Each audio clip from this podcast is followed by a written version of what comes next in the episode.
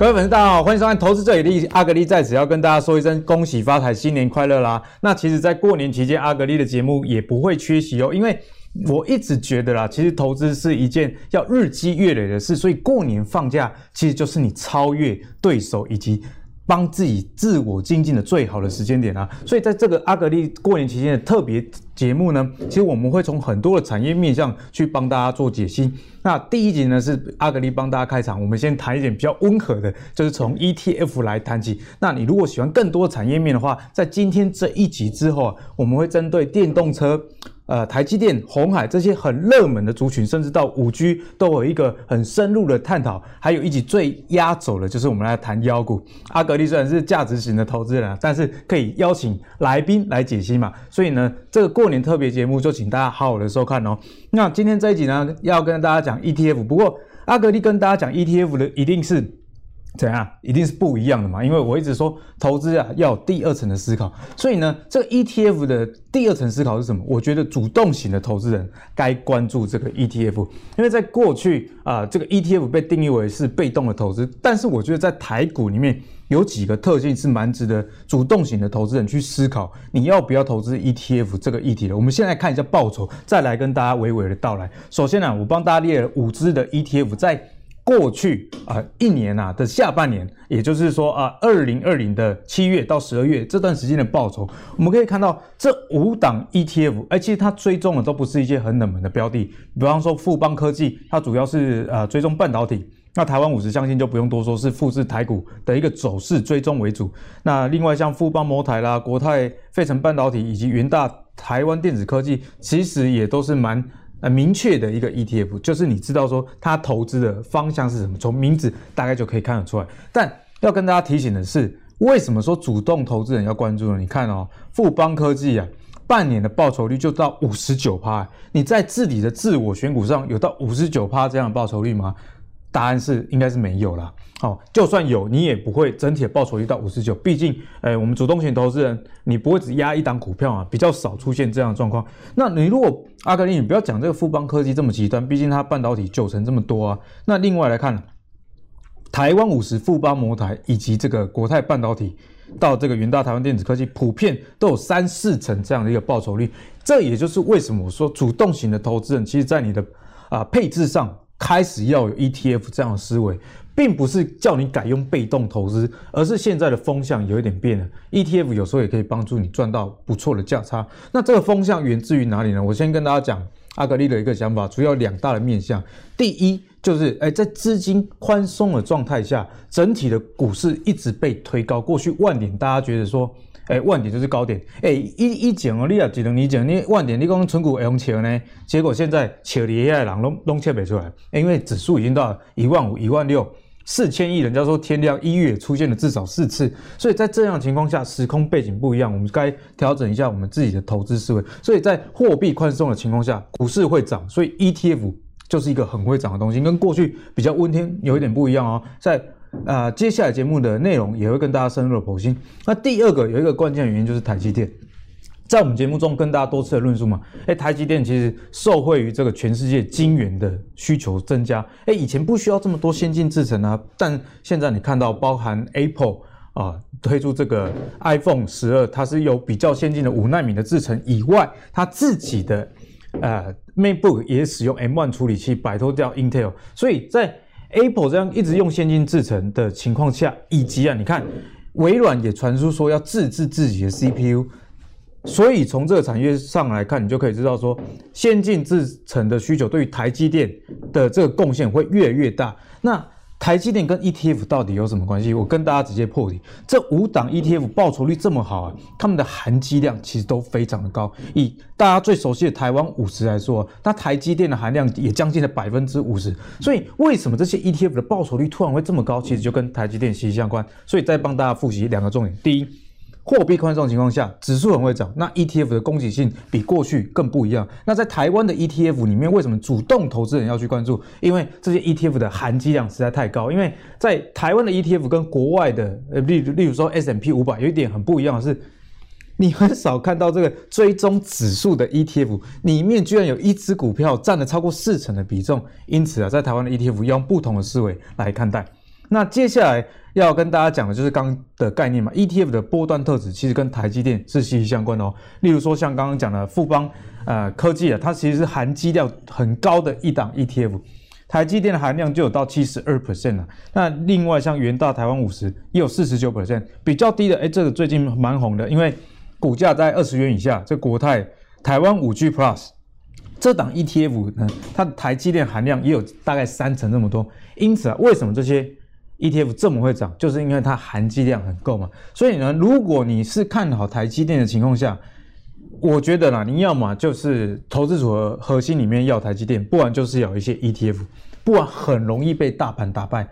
在我们过年前有呃有节目的内容里面就有介绍嘛，腾落指标，腾落指标是什么？你看到大盘在涨，可是跌的加速却比较多，这是为什么呢？因为刚刚就跟大家破题啦，货币宽松钱这么多，那钱这么多，你如果是外资，你手上一堆钱，你会分散去买一堆股票，还是你会集中在特定的个股？如果是我啦，我会买特定的个股，为什么呢？因为有一些特定的个股，例如说像台积电、红海、台达电。这些股票是不是最近都涨很多？就是因为它股本够大，容纳得了这么多的资金。那与其去买一堆呃股票，你买特定的个股，你花的研究时间点会比较短。你看，像巴菲特其实也是蛮集中型的投资人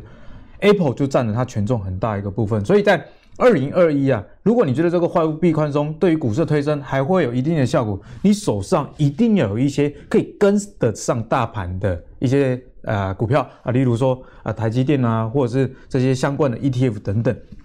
好，那这个相关的持股有列在这边给大家看呢。你看啊，除了台积电以外，联发科、联电、鸿海啊，这个都是这些 ETF 共同的一个持股。所以这就是我说，其实，在台湾的 ETF 里面呢，呃，你要有主动投资的思维，这个样是很 OK 的。因为跟国外的 ETF，其实台湾 ETF 不太一样。不管是哪一个 ETF 啦，买的股票就会归跟啊，这样会产生什么问题？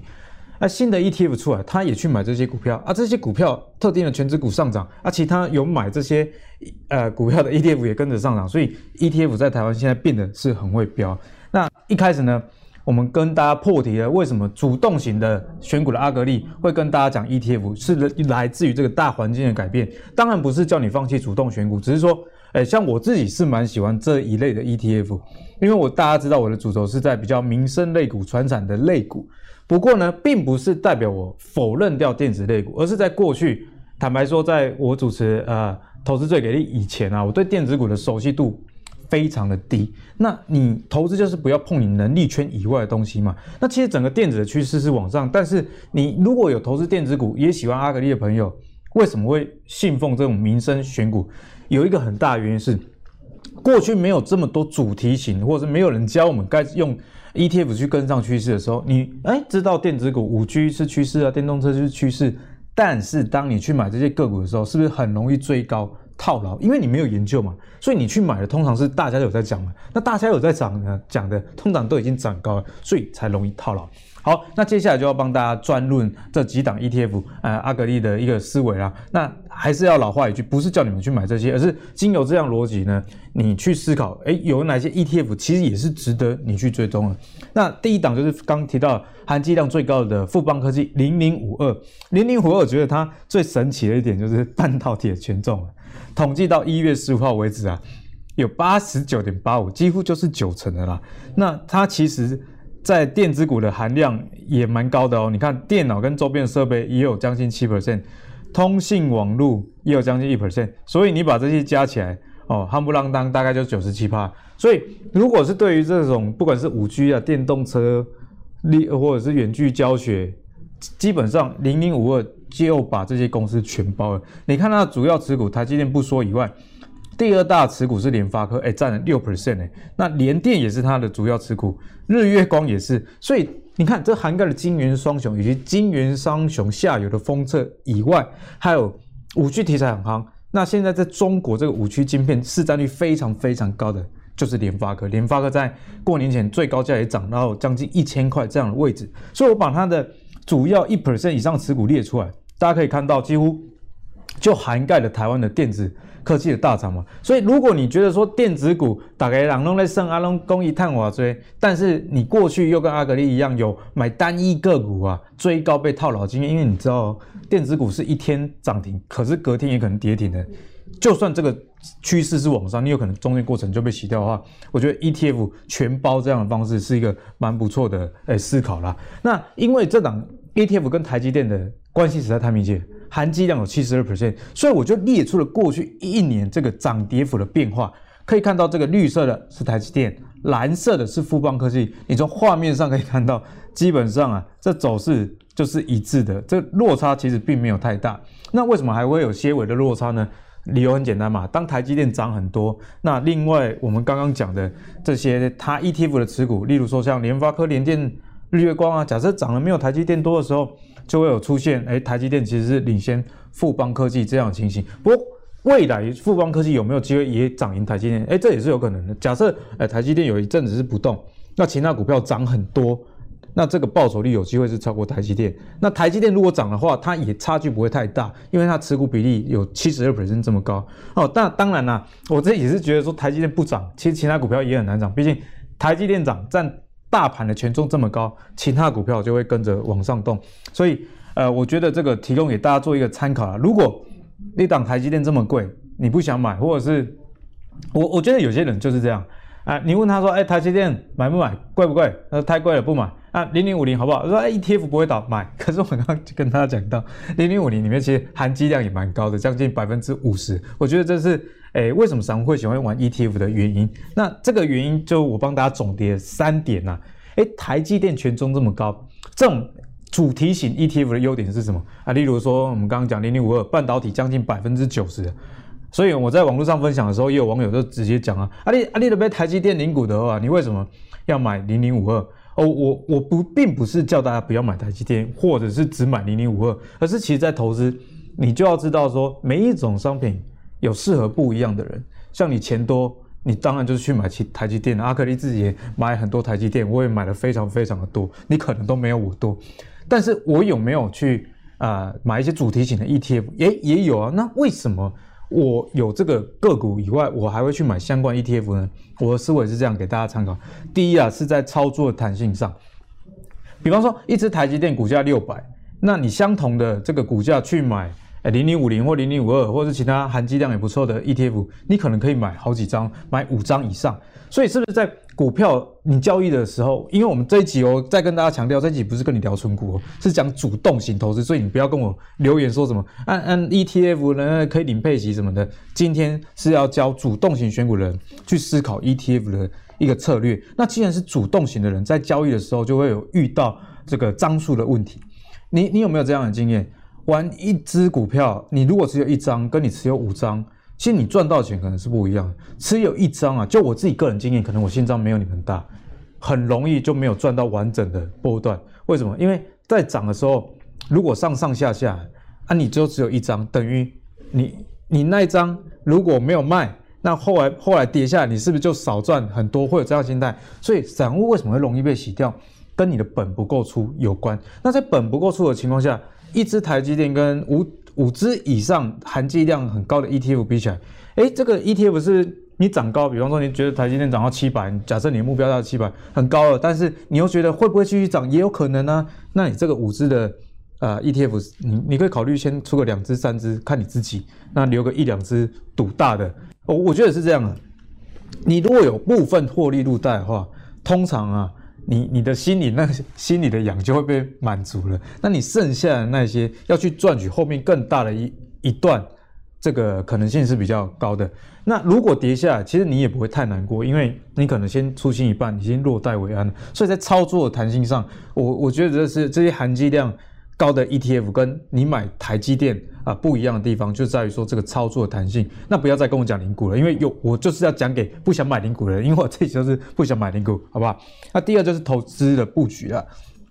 买台积电，台台积电固然好，可是这种相关的 ETF 里面，像刚刚五二啊，里面有六 percent 的一个联发科，又有日月光，哎，你看联发科涨势也是非常的夸张。在这样的情况下，你是不是你心里其实我我觉得会蛮稳定的？啊，我又有联发科，我又有联电，我有台积电、日月光。虽然这个权重的差距是有点大，但是我觉得在交易里面很好玩，就是心态。你会觉得说，你买的不是 all in 在一家公司，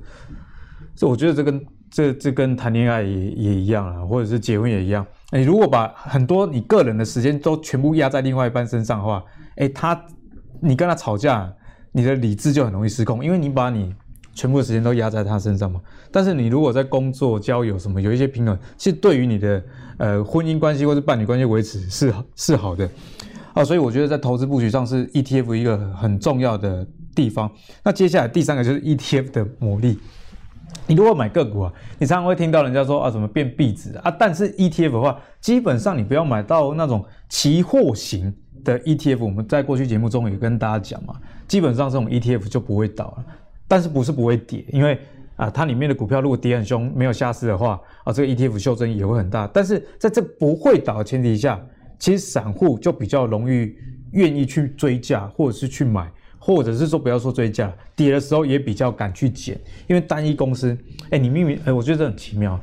哎，我我朋友是这样啦，他明明知道说，呃，比方说零零五二含积量七成，可是当他买有台积电跟买零零五二的时候，心态完全不一样，因为他觉得 ETF 比较安全，好，所以我觉得这是 ETF 的魔力，受股价影响，心情上会比较小。好，所以这集、呃，再讲 ETF，供给大家参考阿格力的一个想法了。那接下来讲完零零五二之后，我们来讲大家很熟悉的零零五零。那零零五零，我我觉得这也是一档很好的 ETF 啊，毕竟零零五零跟台股的指数就就差不多嘛。所以你如果觉觉得说，哎，台股，哎，在你有生之年啊，待完，哎哎哎，继续好哦，按零零五零，你要去投资，这种也是不错一个想法，也是大部分的人会买零零五零的原因，因为在 ETF 的配置上，通常第一层都是买指数哦。那这档就是零零五零的呃一个优点啊。那帮大家解析一下，零零五零可能跟你想的不一样哦。我发现很多朋友呃，不管是买五零五六也好，大家都是人云亦云的去买。当然这也没有什么不对。我觉得投资你做一个入门之后，再深入的去研究你的思维，哎，先求有再求好。那我觉得五零是一个蛮适合大家入门的，关键就在于说它复制台股的指数。那通常一个国家如果发展正常，它指数是会一直往上，因为啊钱会变薄嘛，啊钱变薄，钱就拿去买房买股市，所以其实房市跟股市，房有可能受到人口影响，可是股市通常就是啊一直会上涨这样子的一个状态啦。那你买个股有时候可能买到相对的高点，或是跟公司倒。但 ETF 不会，这也是 ETF 被提倡说小资族大家该去买的一个原因。但零零五零，我为什么跟大家说跟你想的不一样呢？你看哦，它的半导体比例，哎，其实也是很高哎，百分之六十啊。阿格力跟大家讲，我从来没有买过一张零零五零，不是因为我觉得它不好，因为我是主动型的投资人嘛。所以当当你一档 ETF 这么大的权重都在半导体的时候，我先跟他说，我不是觉得零零五零不好，我是说我自己，那我。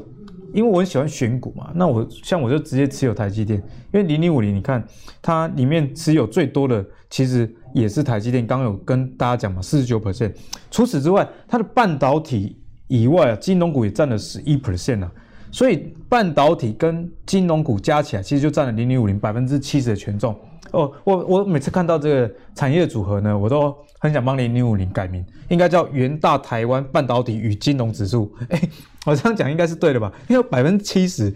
都是半导体跟金融，而且如果广泛一点呢、啊，其实电子股啊跟塑化股这些，夯不啷当加起来，虽然也有各式各样产业，但是你你看到半导体。六十趴，金融股十一趴，那其他的电子的跟电子零组件以及电脑周边相关加起来，那其实这权重比例非常高，所以它其实产业的集中度是没有很分散的。但我说了，这个也是台股的一个状况，因为台股毕竟以电子股为主，只是我过去不是那么喜欢电子股权重这么高的，我喜欢玩半导体，但是我对其他电子股研究比较少。那我觉得逻辑是这样，我不喜欢电子个股。那我不会因为它变成 ETF 之后，我我就去接受它，但是我能接受电子股是一个趋势，所以呢，我对富邦科技会比较有兴趣，因为它比较集中在半导体这一块。那你相关的现在不管是任何电子设备都需要半导体，这也是刚刚我跟大家介绍零零五二它的优点的一个地方哦。但是你看它对于其他产业，虽然东吴啊有食品、有钢铁、有水泥，但是普遍都不高啦。所以呢，零零五零。我我的观点是说，它其实也是含积量很高的股票，将近百分之五十，所以它很受台积电的影响哦。所以你不要觉得说，哎，台积电有有些人是这样，然后觉得台积电一家公司有风险，啊买 ETF 比较安全。我跟你讲，这个想法只对一半，因为你如果看很长远，确实说台积电有可能，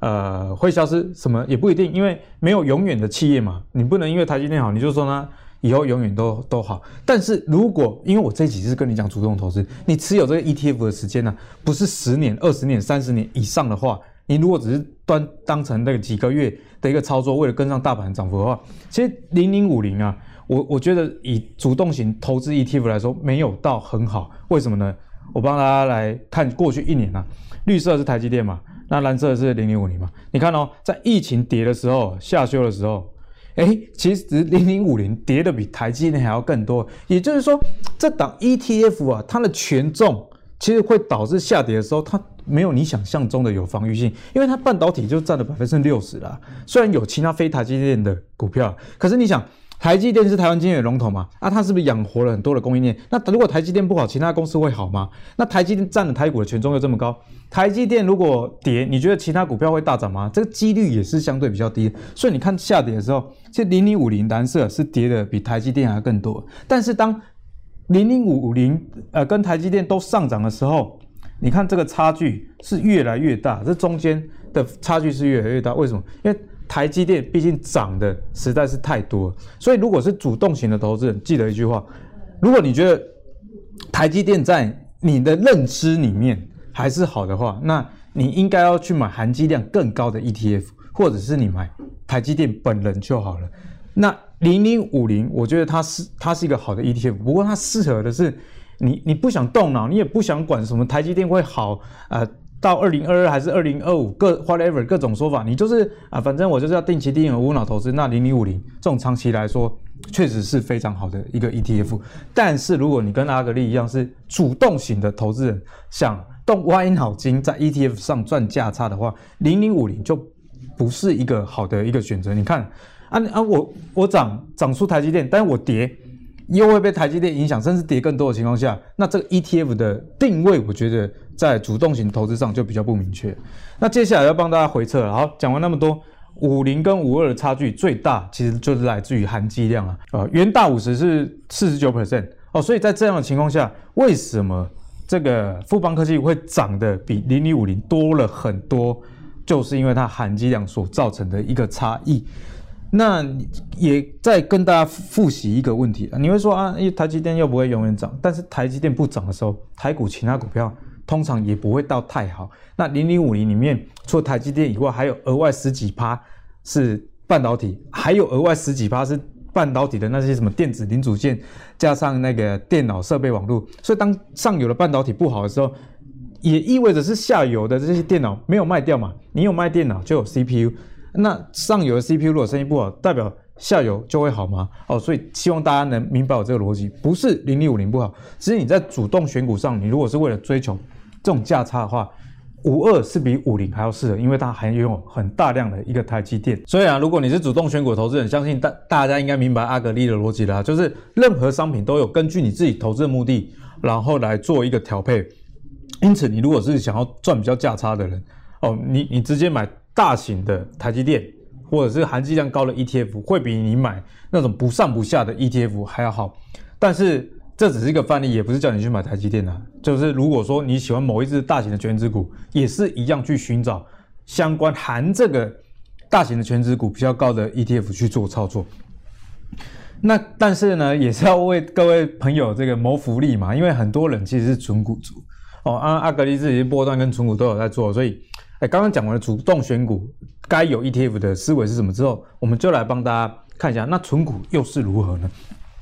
阿格力帮大家做了过去十年以上的一个呃回撤的考验哦。那我设了一个回撤的条件是什么？本金十万哦，相信这个应该不是很很奇怪一个数据。呃，我当初刚玩股票的时候，大学我自己一开始第一笔钱是二十万，就是大学以前我妈每年帮我存的压岁钱。哦，所以也很感谢我妈，过年的时候记得帮你的小孩存一点钱啊。那本金十万的情况下，每一年再投入六万，为什么是六万？就是每一个月五千左右这样的一个金额。但是的这个软体的试算的规则跟大家讲一下，它不是每一个月平均的投入，你算起来是每个月五千没错，但这个软体的限制啊，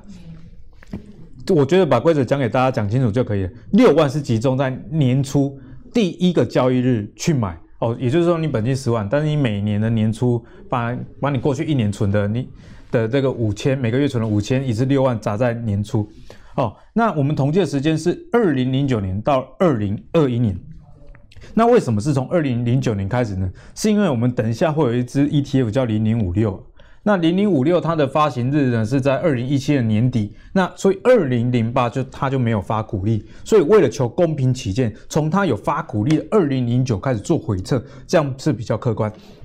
所以为什么会拿零零五六？因为零零五六也是帮大家解答啦，有很多人喜欢啊、呃、选五零或五六，那有一些老师说啊、你如果要追上指数的涨幅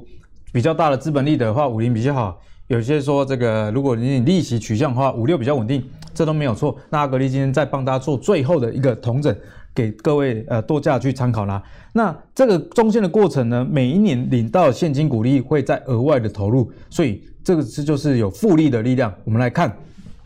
从二零零九年到二零二一年，三档的 ETF 的比较会发生什么事？那这三档是什么呢？两档就是我们刚刚讲的含积电。蛮高的这个零零五零跟零零五二，那存股呢，一定要提到高股息嘛，元大高股息也是不错的一档 ETF。我们现在这个图表呢，是说每年领取的股利，红色的是元大高股息哦，那蓝色富邦科技，绿色是台湾五十。我们可以看到一个现象，直接给大家先讲结论。你如果要稳定领股息啦，例如说，呃，你是退休族，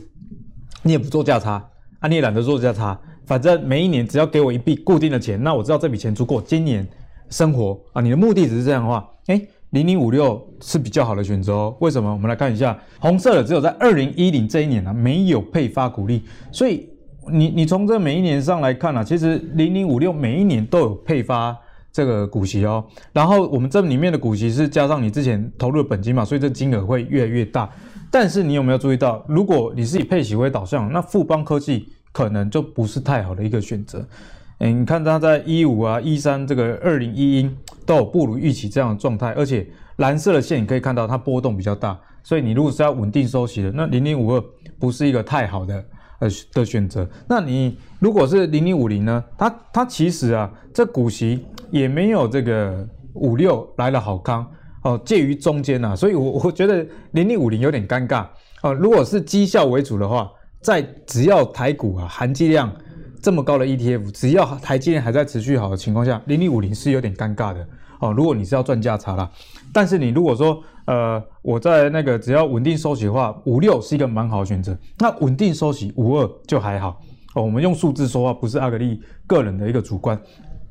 但是呢，你虽然是长期投资 ETF，但是你可能呢年纪二五啊、三十啊，或正值青壮年期。你这笔钱，你想要它越滚越大的，每一年有配就好了。但是你更重视的是整体的报酬率的话，那其实呢，五零跟五二是一个比较好的选择。因为你看到这时间越长会越明显，在这个二零零九到二零一五的时候，这这三个啊市值的比较，有时候零零五六还比较好。可是我们刚讲嘛，指数只要一直往上的话，五六有一个缺点啊，因为它叫元大高股息，所以你觉得它的股价会一直涨吗？涨到很高吗？其实不太会。为什么？你涨到很高，你殖利率就变低了嘛，就不叫高股息嘛。所以元大高股息它有一个天花板，这是它的缺点，就它不容易涨得太高。可是它不容易涨得太高，也是它的优点哦，因为它也会有一个地板。然后殖利率六趴七趴，大家就抢进去了，不会等到它跌到八趴九趴，可能会来到大大盘真的很惨啊。我们就不考虑那些极端的状况情况下，其实你如果是稳定的。呃，投资人，你有一个呃呃存股的计划，你不希望你每一次定期定额买的股价差太多。如果你有这个心理障碍的话，五六它确实是比较好。可是你如果是以钱滚钱，我不只要配息，我价差也要跟阿格力一样贪心的话，哦，对不对？啊、呃，这个五零绿色的跟五二看起来，哎，其实是比较好了。那在这个二零一九年呢、啊，五二跟五零的差距拉得比较大。相信大家就已经很清楚了，因为台积电实在是太强了哦，所以只要在台积电很强的情况下，五二这个追求市值上的表现会比五零还要好。好，那帮大家再统整一下刚刚我说的那一连串啊。第一，不要比战五，因为不要因为你有零零五六，我说零零五六有它的缺点，你你你就你就来干我，因为其实很多的股票都有它的优缺点，像自己阿格力很喜欢投啊，提倡这个民生选股，哎，生活股也有问题啊，它不容易翻倍，这个翻倍顶多翻个一倍两倍，可能就很多，你要翻翻好几倍，在短期的情况内，它是很不容易的，因为生活类的股票是比较成熟型的哦，所以呢。在这一节节目中，要跟大家除了谈 ETF 以外，很大的沟通的一个重点是在于说，任何的投资商品都有它的优缺点。所以我讲这三档 ETF 也是分析我自己的观点给你们听，让你们做参考啊，有一个更全面的思维。所以你的投资目的是很重要的。因此，我们刚刚讲的嘛，你如果啊，你的呃要求是说领取股利很不错的话，呃，每一年都很稳定的话。那这个元大高股息是一个不错的，我们刚用数据跟大家解析嘛，因为五二有时候那个股利真的很不如预期，那波动性实在太大。但是你以追求市值的表现上来看，我们来看一下总报酬率哦，哦，从二零一九啊，从二零零九到二零二二零，这个报酬率最高的是富邦科技，总报酬率有到四百六十六 percent，所以你靠股票要翻倍，这个报酬是可能哦，而且而且我们刚设的条件。是很简单的，本金十万，按、啊、每一年投六万。你看哦，这个回测结果，投报率有四百六十六。那台湾五十，我说了，我没有觉得台湾五十不好。你看它报酬率也是很好啊，两百九十二 percent。所以呢，你如果买不起房，你至少去买股票嘛。那五六也不错，有两百一十 percent。总结他们的年化报酬最高是富邦科技有到十五 percent。哎，这十五 percent 真的是其实还蛮夸张一个数字，年化报酬十五趴。不得了！你如果每年年化报酬十五趴，持续个三四十年，你的资产会非常的可观呐、啊。那零零五零报酬率第二高十二点一趴，这个主要差异相信大家还记得啦，就是这几年台积电实在是太强了。那虽然这个高股息我们说稳定，但其实它也是不错，年化报酬率有到九点九 percent。只是说在 ETF 你不能只看回撤数字，因为这个元大高股息它并没有台积电。所以呢，如果你在呃近期这两三年内，你觉得这个半导体真的是非常的好的话，那你可以考虑这个云大高股息，你就少扣一点，或者是你多加码去买其他 ETF。假设你是做这种长期啊 ETF 的投资人，因为最近刚好是半导体很强的这几年呐、哦，那总总结来说呢，还是跟大家提醒啊，投资真的是一件很棒的事。因为我们刚刚的试算总投入的金额啊是一百七十二万，但是你如果选到比较好的富邦科技，结算到目前为止啊，已经变成这个九百七十四万了，所以真的是资产翻倍了，翻了许多。就算是比较低的元大高股息，也有五百三十三万了，所以这个 ETF 的投资确实是一条很好的一个道路。只是如果你跟阿格力一样贪心，是主动型的投资人。但最近又被大盘扒，如果你有这样困扰的，诶，其实 ETF 也可以作为你主动选股的一个很好的方向，因为台湾的 ETF 并没有像国外的 ETF 那么 ETF 那么分散风险，它其实不管是呃零零五二那么夸张七十二趴台积电，或者是元大台湾五十，你觉得它有五十只股票，可是光台积电一只占了将近百分之五十，半导体相关也占了百分之六十。那我个人呢，在短期内我如果让我选呢？呃，五零跟五二，我是比较不会去扣台湾五十啊。我我说过了，我一一张都没有买过，我现在是一样的逻辑。但是我现在是分享，如果这两只你要选择的话，你的思维该看哪里？别忘了我们刚刚提到的元大台湾五十里面有百分之十是什么？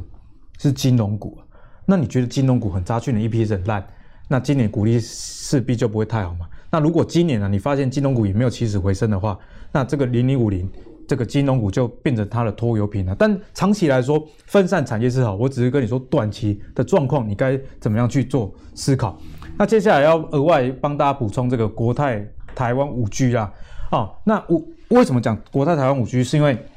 它股价毕竟不到二十块，在我们录影的时候，所以很多人去买。可是呢，要提醒大家溢价这件事情啊。就是国泰台湾，我觉得我看到最近溢价比较多的情况下，有到三 percent。哎，你买的是 ETF，是一篮子，你还花了溢价三 percent，哎，三 percent 很多哎。因为有时候你看到现在定定存的利率一年是不到一趴，我那个房贷利息也只有一点三一趴而已。你居然溢价三趴去买了一堂 ETF，你觉得这个逻辑对吗？所以大家在买 ETF 上啊，一定要去留意有没有溢价这样的问题。像去年那个 TDR 之乱，DR 股很多溢价几百趴、上千趴啊，你买到当然是会亏钱啊。哦，虽然短期可能会有溢价，可是总是会跟它的净值做回归。所以为了避免这个风险，这种虽然看起来低价的 ETF，你要去留意啊，不要只有低价啊，你在 call 不刚刚刚啊，我我的背啊，你忘记你是一加三 percent 去买哦，这个是一笔很大的数字。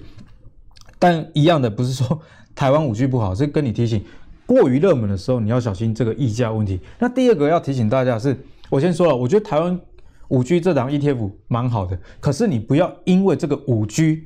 然后五 G 是未来趋势啊，这个档 ETF 也叫五 G，你就去买？为什么？你看到它主要持股，第一啊台台积电，第二鸿海啊，第三联发科，然后有联电，你你觉得跟？台湾五十跟零零五二里面的这些成分股有差距到非常大吗？它主要持股这个呃零零五二也有啊，零零五零也有啊，这是台湾的一个现象。因为台湾这个国家毕竟小，那小会有什么状况？一些特定的产业不容易有很高的市值，例如说像食品股啊，因为食品股是内需啊，台湾市场又小，你觉得它市值会到很大吗？相对就比较难。所以你如果以市值的逻辑去选择 ETF 的组成的话，通常都会选到这种股本很大的啊，例如说呃电信股啊、金融股啊、半导体股。为什么？因为半导体股资本支出都蛮高，它股本大，呃股本大，股票发行量多。那自然比较容易市值高，就被选入到 ETF 里面。所以台湾的 ETF 啊，虽然很多种，但是他们的交集性非常非常的高啊。这也是台积电为什么一直涨的原因。那你发行新的 ETF，你还是去买台积电。那下一档 ETF 还是去买台积电。ETF ETF 的推升情况下，台积电越涨越高。那你觉得台积电太高了，不要买台积电，我买 ETF。啊，ETF 又去买台积电哦。所以这个是大家值得留意的一个现象。所以呢，如果你是喜欢五 G 的，其实也不代表说你买零零五零它就没有五 G 的概念啊，你买零零五二它就没有五 G 的概念，因为五 G 的概念就是晶圆的代工嘛。哦，iPhone 十二是五 G 的晶片，那台积电代工的，那联发科，嗯，零零五二也有，零零五零也有哦，所以你不要因为这个五 G 这个名字你就溢价去买去追价，你要记得啊，ETF 跟净值接近的时候再买是很重要一件事情。那我们再来看这个产业的组成啊。它叫台湾五 G，但是它的半导体的组成也是非常高，有五十七 percent 啊，零零五零刚刚是六十 percent 嘛，啊，所以我们这样子来看啊，就是你如果是呃钱不够多，你想要买一张，那国泰的台湾五 G 当然是一个很好的选择的方向，但是记得如果过于溢价的时候，因为最近实在太热了，ETF 出现溢价的时候，你去买真的是嗯汤，好不好？那台湾的五 G 这档，你按阿格力，那这档股票你说？呃，买五 G 这个议题啊，其他 ETF 也有。那这档五 G 的 ETF，你觉得它特性是什么？因为每一个产品都有好有坏嘛。我觉得这档商品的好是好在它的台积电只有三成啊，因为你不能说哎，台积电现在很好啊，所以这个含积量高的就一定好。有些人是比较保守思维，他不喜欢含积量这么高的，他很怕台积电有一天突然反转。哦，假设有这样困扰的话，那如果是有这样困扰又想买 ETF 的话。那其实比起啊零零五二跟零零五零，哎，这个台湾五 G 它有它有台积电，但是才三成啊，所以其他的股票像鸿海有十二 percent，联发科有十二 percent，那其他像是这个 CDKY 这个也是很很不错股票，或者是最近很标的合硕，甚至涨停的文茂，都是它的主要持股。所以以公司的分散性来说，哎，台湾五 G 零零八八一反而比零零五零跟啊，零零五二比较没有那么高的权重集中在台积电哦，这是大家可以多做思考啦。那最后也要帮大家回答一个问题啦：假设一百万、二十万或压岁钱，该怎么样投资 ETF？我讲我自己哦，这是阿格力个人的 ETF 观点参考，你可以留言你的观点，但是不要反对我的观点，因为我也不会反对你的，好不好？假设我小朋友压岁钱呐，我会帮他存零零五六，为什么？因为我觉得投资目的是这样。我自己有投资很多主动型的，或者主动选股，然后我也选含金量很高的 ETF。小孩子，我觉得那个钱毕竟小，就不要去动那个歪脑筋了。求稳会是我一个目的，所以呃，我可我会去选零零五六，是因为它有稳定配息。那我觉得这个赚钱啊，不是只有赚配息或者是资本利得而已。我觉得最重要，这是我想要让小朋友赚到的。哎，你可以跟他说，哎，你每年过压岁钱，假设。亲戚们包个一万两万给你，你帮他存起来，然后每一年跟他说，我就帮你买零零五六，啊，因为它有稳定的配息，股价不会那么的波动。他是小朋友，所以你让他先有一个理财的概念，你不要选择一些很标的股票，虽然帮他赚到钱，但是他从此以后不晓得什么叫稳健这两个字，也不晓得保守的好处。所以我觉得零零五六是不错。那你再帮他存的压岁钱，假设他每一年想要买个电动也好。啊、你你这个配股配息配息拿去买这个电动玩具，让他感受到，哎，用钱赚钱的美好是什么？我觉得让小朋友赚到这个理财知识是很重要，也比钱更值得的一件事情。毕竟小钱嘛，小钱学东西比赚钱还要重要。那如果你是可能是大学生，然后是刚出社会，啊、手上有二十万的话，我的选择会是零零五零的。哦，虽然我刚刚讲了好像很多零零五零的坏话，但我说了，我并不认为它是一个坏的 ETF。为什么在二十万这个阶段，哎，阿格力，你不是说零零五二比较 key 啊？你自己又喜欢台积电，那为什么不选零零五二？因为我觉得在二十万这个阶段呢，其实投资的知识还在养成，所以选择一个跟指数联动、基本上一致的产品，不要输大盘，这样就可以了。那把小钱。慢慢感受到这个呃滚大的一个魔力，因为我刚刚看嘛，以市值追求为角度的话，哎，其实五零比五六还要好，所以你看到这是很有逻辑的哦。因为小朋友买五六，然后先学着怎么样存钱，稳定配息，那到一个阶段，他到大学以后，他可能你帮他累积本金到二十万，他二十万他拿去买零零五零，开始对这个投资市场有一点 sense，知道指数化投资的好处，以及在这个台股市场里面的呃。选择有哪一些的股票，比方说他就会因此认识台积电的权重很高，台积电是一家怎样的公司，所以我觉得这对理财，不管是赚钱或者投资来说，啊、呃，或者是理财概念，都是一个正面大于反面的。那理财班，那你总是不会输光吧？零零五零倒掉，不不可怜嘛。好，所以二十万这个阶段呢，我觉得买零零五零，培养他对资本市场认识。但是当到了一百万，假设有第一桶金的时候，你要。要选择什么？我觉得前提啦，要一个前提。我说前提哦，只要台积电还在好，比方说资本支出今年两百五到两百八，妈你必杀八，或者是今年啊去年 EPS 十九块，今年假设二十二、二十三，啊明年到二十五，只要台积电持续的再好的话，其实零零五二这种含积量很高。那除此之外，它还有联发科、联电啊，或者是像这个呃日月光这些股票的话，哎，其实它有跟上台积电。而且它还有台湾主要的这些一线的大厂化，报酬率我觉得会相当不错。所以呢，这三个阶段也就是分为，哎，压岁钱啊，我们培养理财概念。那二十万，你进一步的对这个资本市场有认识，复制加权指数。那当你财富累积到一百万的时候，那你之前又有投资过五六五零，对于资本市场有一定程度的认识，你就开始知道说，哎，我台积电是要看资本支出，然后看什么先进制程到几纳米，有这样的状况下，你去买比较主题型的这种零零五二，我相信这个效果就会比、呃、在前面几个阶段去买还要好哦。那相信今天的内容大家应该收获很多吧？阿格力很少跟大家讲 ETF 啊，所以特地在过年这一段时间啊。主持一个 ETF 的单元分享给大家，而且是由我独立主讲，所以希望呢，在过年这段时间，你好好梳理，趁着不用工作放假的时候梳理你今年的一个理财计划。那除了为自己梳理以外，也别忘了为你的小孩，甚至未来的小孩梳理这个理财规划。因为我对这个感触很深，因为我从呃国小三年级那时候，一九九七年，我妈就帮我。啊、放了十万，她说，你帮你存了十万压岁钱，帮你买哪一些股票哈？可是我跟你讲，呃，我我不是太正面的论述的例子啊，因为我我妈当时候还要帮我买彩金哦，那时候是买在很高哦，买好几十块哦，现在彩金才剩多少钱而已哦，所以其实以前也是买很多的币值。那我自己的经验加上，呃，我投资台股，我从大三自己。比较主动拿二十万开始去玩，一开始也不是这么稳健玩，都是去买什么盛华，哎，盛华也下市了。你看我以前其实是喜欢买妖股的，所以才一路的呃从妖股跌倒，然后挫折学习，一路到价值投资。那到价值投资呢，这几年因为大环境有改变了，我又在我的投资组合里面多了权值股这样的概念。因为我觉得